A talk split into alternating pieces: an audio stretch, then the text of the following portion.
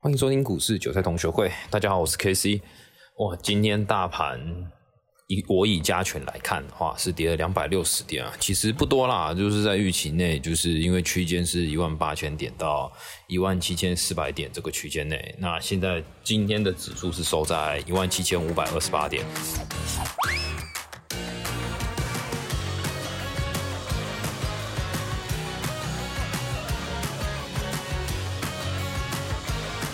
也就是说，其实还有一百多点的空间，它有机会去把这个跌幅给跌到呃前面前波平台的支撑哦。所以我会觉得，其实这个都算小事情啊，这都算小事情。那有人会觉得要大崩，其实说大崩，我是觉得还没开始啊。我讲一个小技巧给大家好了，就是。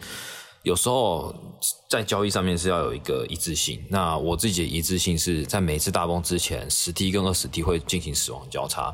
那用加权指数来看的话，上次死亡交叉的话是在五月十一号这一波进行一个大跌。那你看之前的，只要是多头排列的话，如果你没有进行到十到二十 T 的死亡交叉，其实它没有机会到崩盘的危险哦。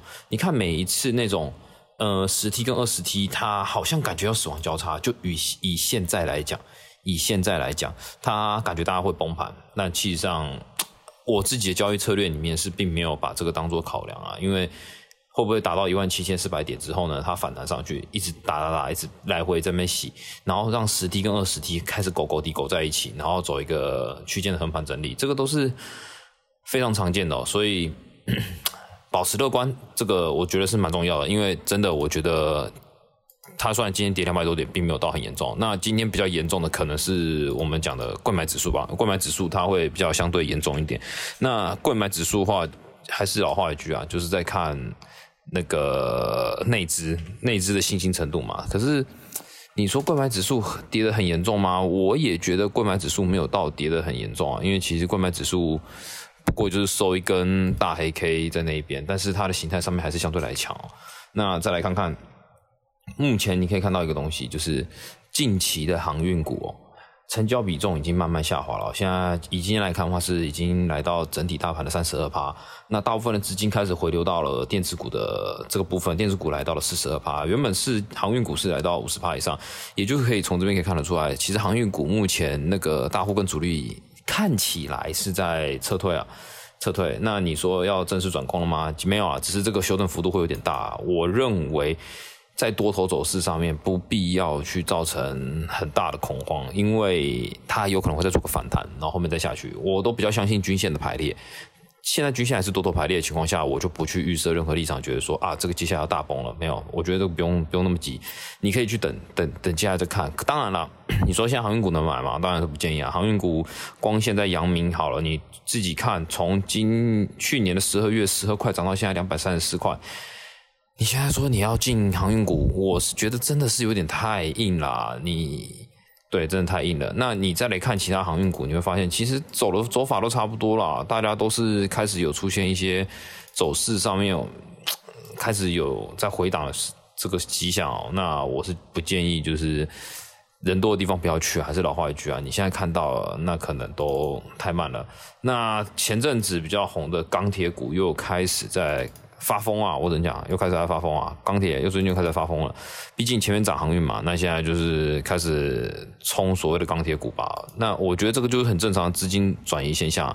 那现在钢铁股在到处乱冲的情况下，到底要追吗？我我觉得 其实有时候追不追不是重点，而是说你今天进了这个场之后，你的停损点到底设的好不好？举例，我最近又开始看到一个蛮厉害的选择权。那我又重新再开始研究了起来，因为选择权之前我是老讲不够专精了，我是玩价差单，但是我一直觉得我还缺少什么东西。到后面我看到某一个人的文章，然后他的 YouTube，当然我就不推广了，只有兴趣的人可以去大量去研究一下。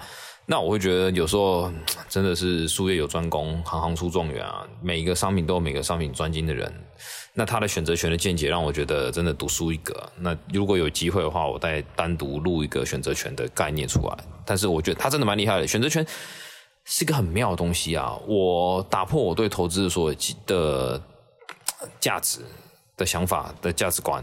举例来讲好了，我们一般投资都是有多跟空的概念，不管你是要做股票、做期货、做汇率好了，你都是要有一个方向性。可是你选择权有没有？其实选择权它可以做到你不预测涨跌，然后在盘中进行做调整。可能你多空都持有，瞬间盘势来到了做多的时候，你可以把这个多空持有的单子呢，就成改成做多的这个方向，去调整你自己的部位，让你这一周的整体获利是赚钱的。我觉得这是一门艺术啊。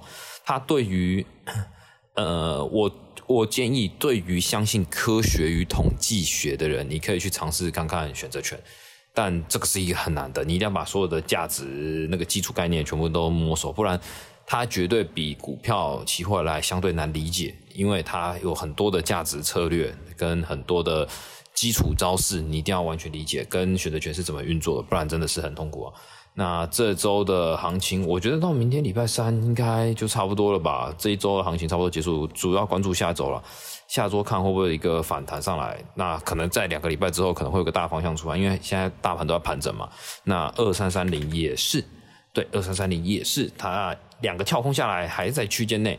它现在一直在我们讲，我这边看的话是五七八这个下下支撑这边打压力的话，就是在六百这附近，它就是压力，这个区间一直来回打，跟大盘是一样，都在区间打。所以值得注意的是，如果当台积电出现方向的时候，不要铁持；当如果啦，它如果往上涨，不要铁持，要恐它；跟它下跌的时候，不要铁持，它会多上来，都不要铁持，因为接下来一个方向就是一个延续大概好几周的事情。那今天的节目就到这里啊！如果你觉得这个节目不错，帮我在这边留下五颗星，那顺便帮我做个评价。那希望我们快点解封啊，不然我在家里录我也蛮痛苦的。那今天就先这样子哦，拜拜。